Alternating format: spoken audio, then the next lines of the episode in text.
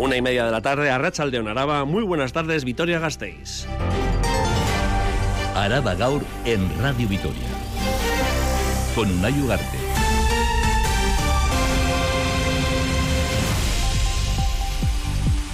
Retraso de un año sobre lo previsto. Las obras del tranvía Zabalgana no arrancarán hasta el último trimestre de 2025. Así lo ha anunciado la concejala de Espacio Público, Beatriz Artola Zabal. Y tal y como nos ha trasladado Escotrenvide Sarea, la fecha más temprana de inicio de las obras podría ser el último trimestre del año 2025 retraso que se debe, según Escotranvide Sarea, la entidad impulsora de esta infraestructura, al retraso en los estudios de alegaciones y la complejidad de las obras. Y Río Jalavesa contempla tomar medidas restrictivas en verano, otra vez, para controlar sus recursos de agua ante la falta de nieve y precipitaciones de este invierno. El Consorcio de Aguas Comarcal Urquidezza plantea organizar desde ya los consumos cara al periodo estival de piscinas y riegos de calles y jardines. Según este organismo, la reserva de agua de los sondeos subterráneos de la sierra a fecha de hoy son los mismos que el pasado mes de agosto de 2023. Pedro Mario Rodríguez, presidente del Consorcio de Aguas de Rioja Alavesa que todos, los ayuntamientos abran las piscinas en la misma fecha y la cierren en la misma fecha. Y con lo menos tiempo posible de apertura de las piscinas. Ya sé que suena duro, pero el problema que tenemos es que sigue sin llover en Río Jalavesa. Tenemos los sondeos que es el donde que nos abastece el 80% del agua de la comarca, y los sondeos están como el año pasado en agosto. Mañana firman un convenio de colaboración con URA, la Agencia Vasca del Agua, para instalar una tubería que conecte la planta potabilizadora del polígono industrial de Casablanca con Ollón, para así aliviar la situación de escasez del líquido Y la planta de Mercedes de Gasteiz parará la producción los próximos 1, 4 y 5 de marzo por la caída de pedidos. Y ahora sí, ya nos vamos con los deportes. Rafa Munguía, Racha León. Racha León. Bueno, protagonismo hoy a partir de las 2 y cuarto aquí en Radio Victoria para Dani Diez, el jugador del Vasconia, en esta semana sin competición que se va a pasar un poco más de una hora por nuestros micrófonos. Hay parón, pero las voces de Vasconia que van a seguir sonando aquí en eh, Radio Victoria, Dani Diez, uno de esos eh, jugadores que no hace mucho ruido, pero que es uno de los soldados de Dusko Ivanovic con más protagonismo, cada vez más. Hay muchos retos por delante, Euroliga, con eh, esa clasificación que si ahora la mantiene Vasconia estará entre los mejores, la Liga CB, mucho que charlar, por tanto, con el madrileño. Además, escucharemos a Sibera, el eh, portero del Deportivo a la vez que está, que se sale, está hablando ahora mismo en Ibaya, también a Guridi y Maite Ortiz de Mendívil, la puntista alavesa que va a participar en el Women Winter Series eh, que se está presentando ahora mismo en Durango. Veremos si podemos escuchar a esta joven puntista alavesa a partir de las dos y cuarto. Perfecto, a veces los parones vienen bien también en deportes, ¿eh? Para pues reflexionar. con el calendario de Vasconia muy bien. Por eso, por eso te dijo.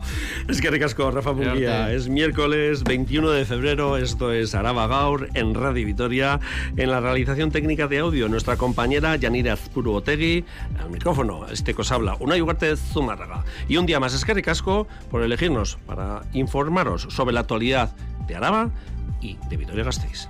Araba Gaur.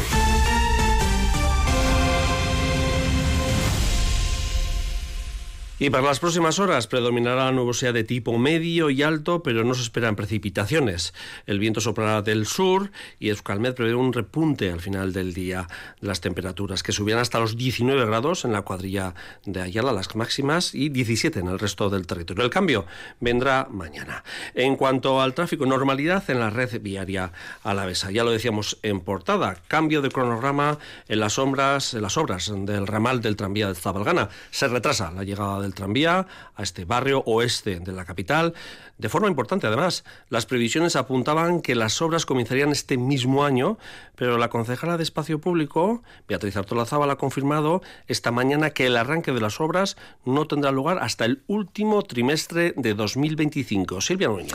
El estudio de las alegaciones y la propia complejidad de las obras que generarán importantes cambios en el tráfico de la ciudad, especialmente en la Plaza Lobaina, son las principales razones que explican este retraso de un año en el arranque de los trabajos.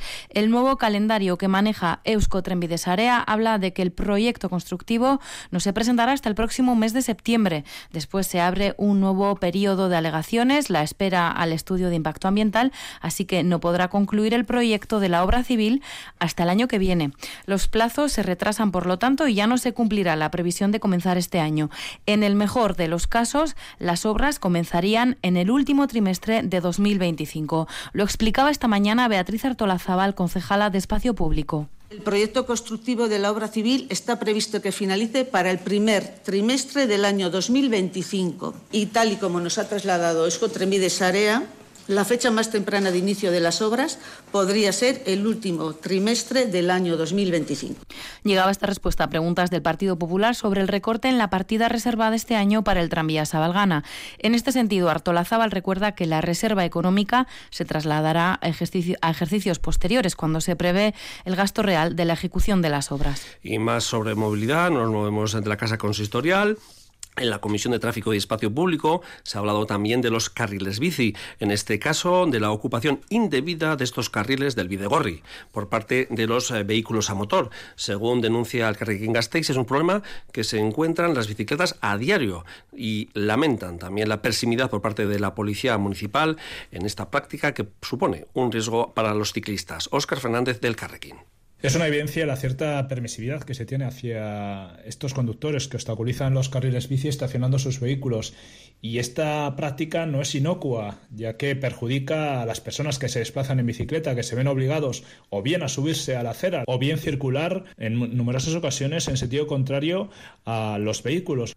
Desde el Gobierno Municipal, el concejal de tráfico, Iñaki Gurtubay, reconoce esta problemática y apuesta por rediseñar los carriles bici y por instalar pivotes que separen los videgorris de la calzada. Y nos vamos ya hacia el sur de la capital. El barrio de Adurza necesita una rehabilitación integral, así lo reconoce el Gobierno Municipal, que pedirá financiación al Gobierno vasco. Mientras tanto, anuncia intervenciones para mejorar las zonas más degradadas de este barrio. Silvia. La queja llegaba del grupo de H. Bildu, todo el barrio, pero especialmente el parque requiere de importantes mejoras. Papeleras y bancos rotos, asfalto y aceras con grietas y socavones, zonas verdes sin césped, columpios en mal estado, es la imagen que ofrece hoy en día el parque del Paseo de la Zumaquera, sin apenas mantenimiento desde que se construyó. Xavier Ruiz de Larramendi. Atendiendo a una petición vecinal, queremos que se rehabilite de manera integral el Parque de Adurza y su entorno, que en estos momentos presenta un estado lamentable por la dejadez del gobierno municipal. Una preocupación que comparte el Gobierno municipal. Hacen falta intervenciones, reconoce Beatriz Artolazabal, y se va a actuar. En el corto plazo tenemos que hacer algo. Desde el área de espacio público se están realizando análisis y estudios in situ de cuál es la realidad y qué es lo que podemos hacer y abordar. No obstante, Adurcha requiere una reforma integral, tal y como ha ocurrido con Zaramaga, y para ello anuncia que pedirán financiación al Gobierno vasco tendremos que luchar para que eh, Adurza entre dentro de los proyectos a financiar por parte del Gobierno vasco en estas zonas degradadas para su mejora. Y también hoy se ha anunciado que Vitoria Gasteiz contará con un total de 19 paneles digitales con información de servicio sobre los aparcamientos subterráneos, información y guiado hacia esos parkings. Serán ocho más de los que existen actualmente, un modelo obsoleto que se reemplazará con tecnología LED de última generación y máxima visibilidad.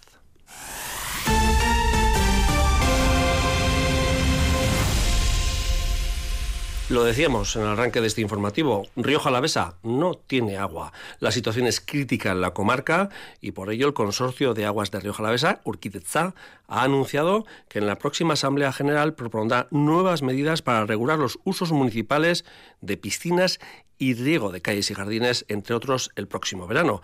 Además, mañana firmará con URA, la Agencia Vasca del Agua, un convenio de colaboración para llevar una tubería desde la potabilizadora del polígono industrial de Casa Blanca en La Guardia hasta Ollón. Más datos, Miriam de la Mata. Sigue sin llover y la falta de precipitaciones pone en riesgo a Rioja Alavesa. El agua comienza a escasear y por ello el consorcio de aguas Urquideza quiere tomar medidas. Pedro María Rodríguez Uzquiano es el presidente.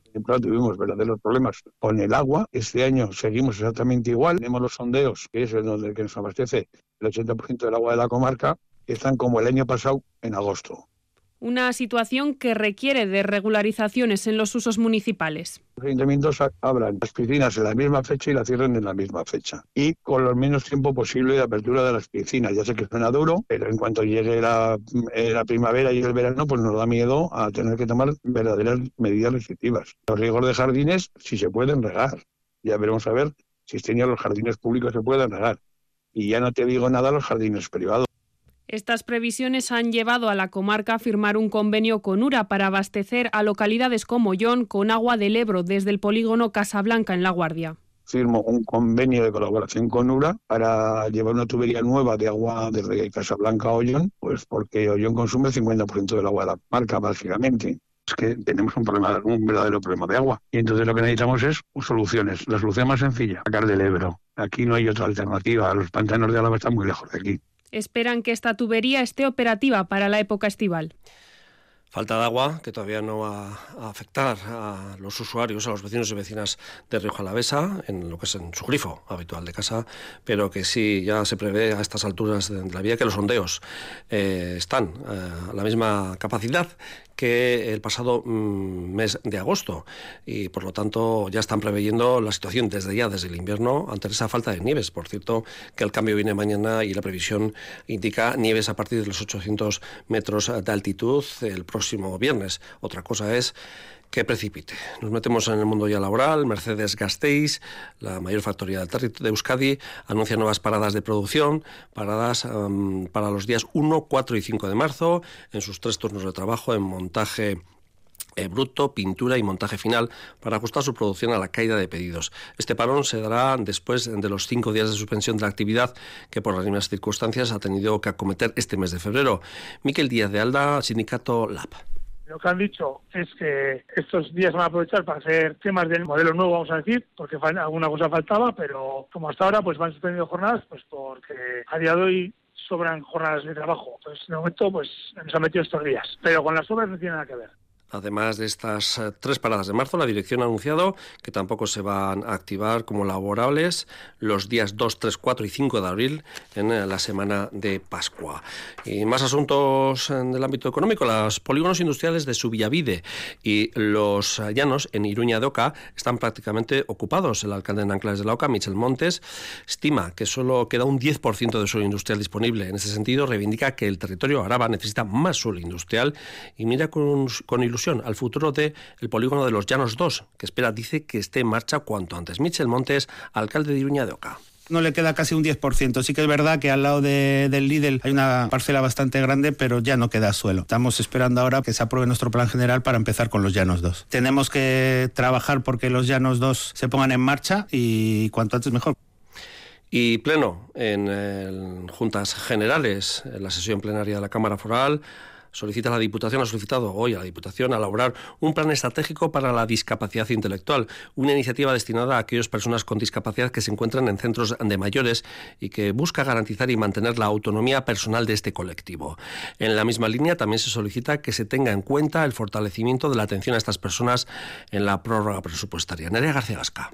Todos los grupos de la oposición han secundado una enmienda acordada entre el Partido Popular y el Carrequín Araba en la que se solicita a la Diputación que realice un programa complementario de acompañamiento y atención a las personas con discapacidad intelectual que se encuentran en residencias de mayores o módulos específicos en complejos residenciales y así se garantice y mantenga su autonomía, integración y participación en la sociedad.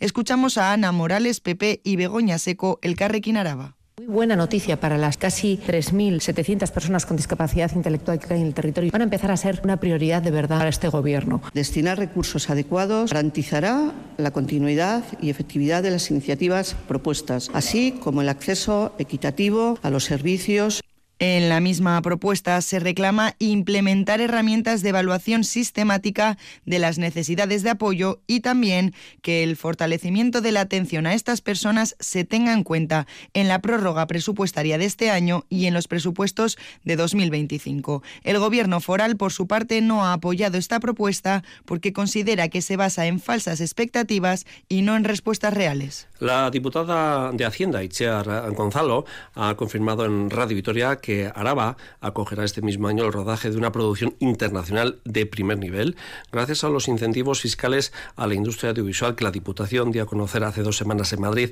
a un centenar de empresas del sector. Según Gonzalo, el objetivo es generar actividad económica en el territorio con el rodaje de películas, series o producciones audiovisuales. Javier Moncada.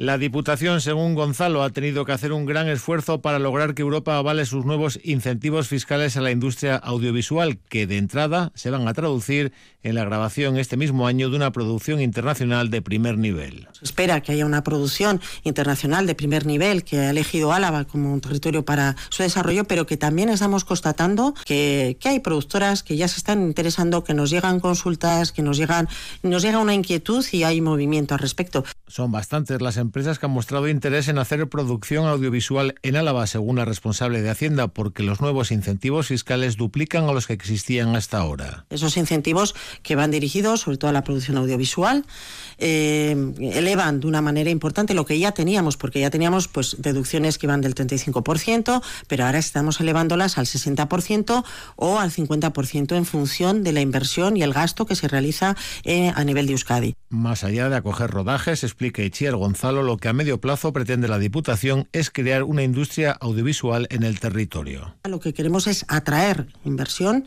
atraer inversión no ya solo por lo que supone para el mundo de la producción audiovisual, sino por todo lo que se mueve en torno a, una producción. El esfuerzo que se ha hecho es importante, por eso se avanzó una presentación eh, en Madrid. La nueva norma fiscal, con deducciones de hasta el 70% a películas en euskera, también contempla beneficios fiscales a nuevos directores, mujeres o a la producción de obras de teatro. Y han arrancado las obras del complejo de Vasconia junto a los humedales de Salburúa. Se trata de una residencia para la Universidad EUNEID, que en verano se convertirá en un hotel y dos campos de fútbol, además. Un proyecto que no ven con buenos ojos desde la Asociación Ecologista Matcham por los peligros que supone para la flora y la fauna de ese espacio protegido.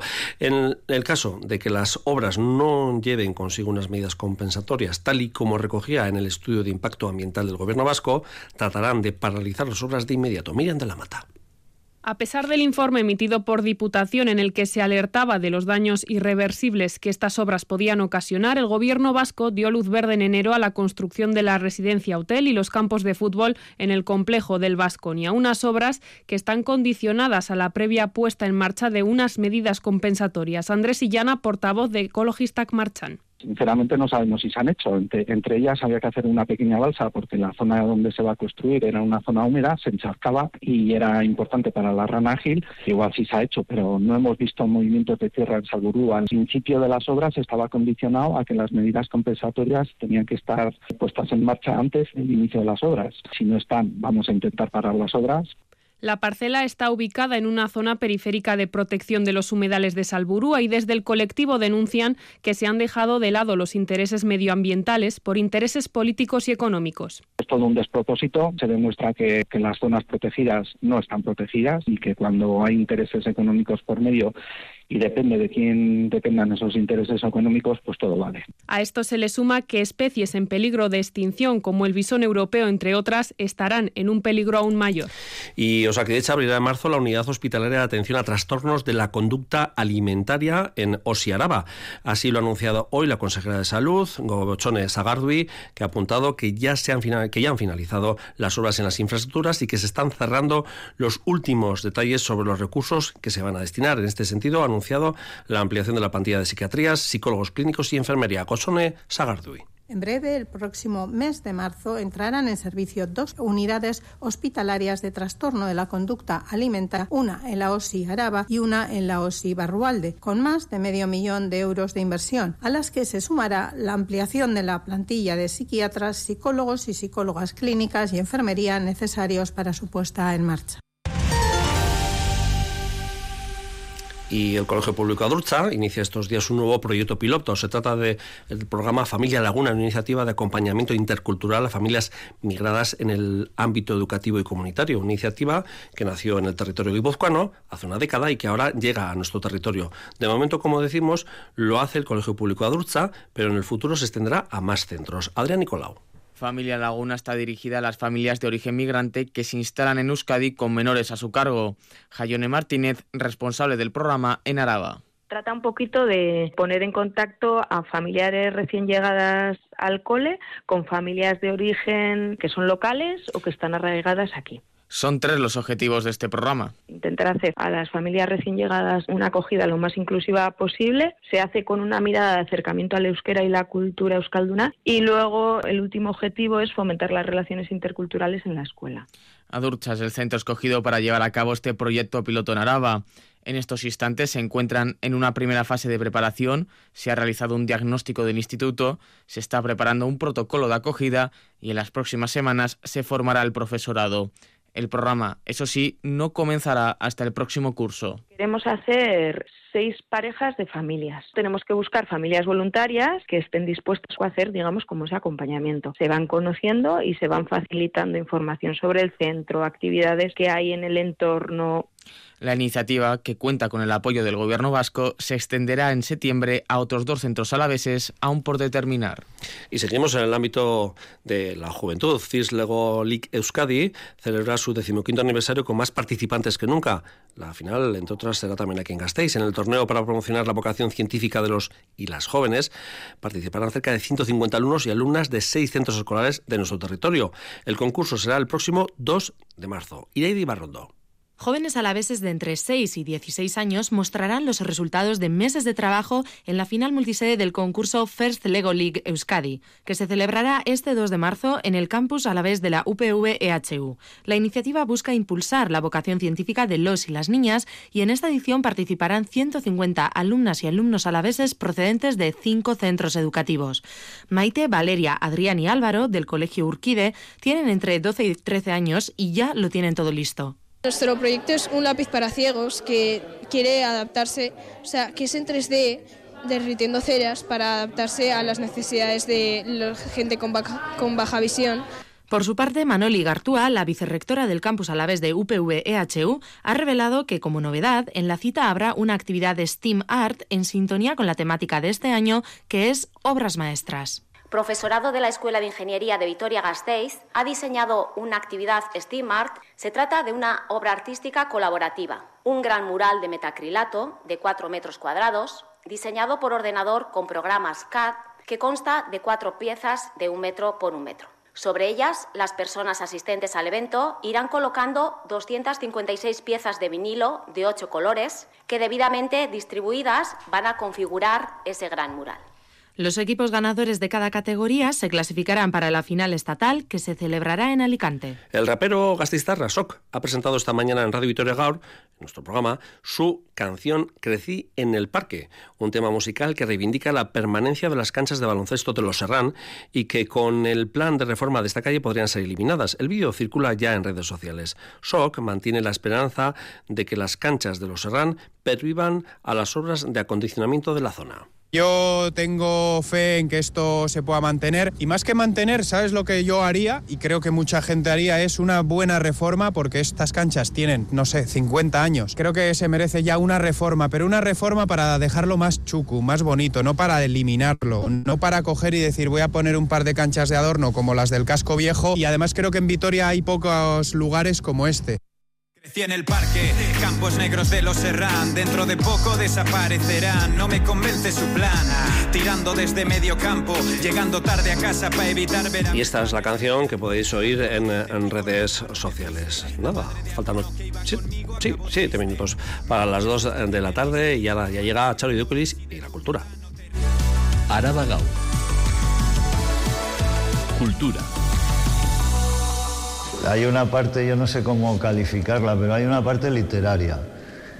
Que no literaria, sino que te podría provocar eso, ¿no? O sea, lo que hemos dicho de que de un cuadro puedes sacar un cuento, porque hay tal cantidad de cosas que enseguida... O sea, tú dejas esa imagen ahí y ahí tienes cuéntate el cuento tú. Y entonces puedes empezar por muchos sitios, eh, depende de qué personaje elijas, pues haces un recorrido. Para el espectador yo creo que, que, es eso, ¿no? Es un juego muy grande donde empiezas a caminar por el cuadro y has pasado un rato sin darte cuenta, ¿no? Porque vas hasta que lo ves todo. Santos Iñurreta, refiriéndose a que usted lo pase bien. Exposición que recogía 60 pinturas y casi una veintena de sus dibujos y que se pudo ver en el Museo Artium en 2017. Al año siguiente, el artista expondría por última vez en Gasteiz, fue en Zas, entonces en la calle Correría, y en Zuloa. Estos dos espacios se han unido para rendirle un homenaje a Iñurreta, fallecido en diciembre del año pasado. Las dos muestras se inaugurarán mañana bajo el título Tributo a Santos. Arracha León Charo. Arracha León, Iñurreta se consideraba a sí mismo el único naif moderno de la esfera artística vasca y reconocía que la simplicidad y el tono rudimentario de su dibujo y de sus técnicas pictóricas estaban puestas al servicio de las historias que quería contar. El humor y el divertimento eran las notas dominantes de su obra y podrán comprobarlo todos aquellos que se acerquen desde mañana a Zas Culture en la Plaza San Antón. Este espacio albergará casi una treintena de pinturas y obras gráficas de Santos Iñurrieta, cedidas por los amigos de este. En Zuloa, por su parte, se exhibirán 24 fotografías, pinturas y esculturas creadas ex profeso para esta exposición por compañeros del artista. Ambas muestras son una oportunidad para recordar entre amigos la vida y la obra de Santos Iñurrieta, fallecido el pasado 10 de diciembre a la edad de 73 años. En el acto inaugural intervendrá Goar, el hijo de Santos, músico que militó en las filas de Cicatriz, Vizcares Surra y Sorry Mama.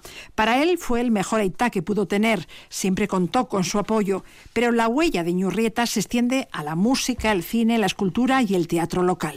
En mi casa he visto pasar desde la Aitá Miquel Laboa, ¿sabes?, en música, hasta los Orchaña. Luego también he visto gente del cine, he visto cómo se cocinaba el primer guion de Airbag en, en la cocina de mi casa, con Juan Jodido Acarra y Julio Torrecilla andaba por ahí también, y luego también hablar de el teatro y de, los escultores, de pues eso, de Paco San Miguel, de Matauco, con el que ganó, eh, mi padre ganó un par de premios, así de presentar una escultura y pintura juntos y ganaron. Entonces que, que todos, todo el ámbito cultural, aparte de la noche vitoriana, pues mi padre ha dejado bastante huella.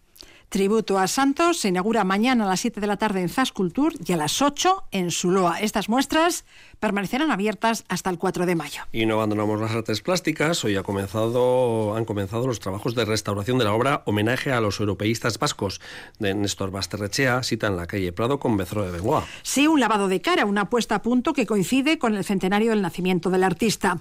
Las obras de remozado tendrán una duración aproximada de 10 días y un coste de 4.000 euros.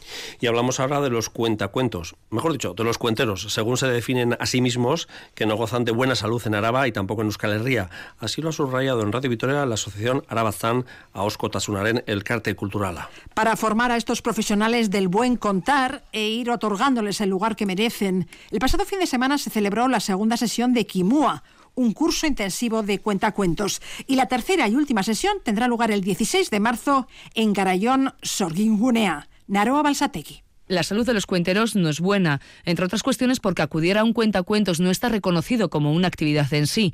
Itzia Recalde, cuentera y miembro de Arabazán, señala que no se le da el valor que realmente tiene a la oralidad.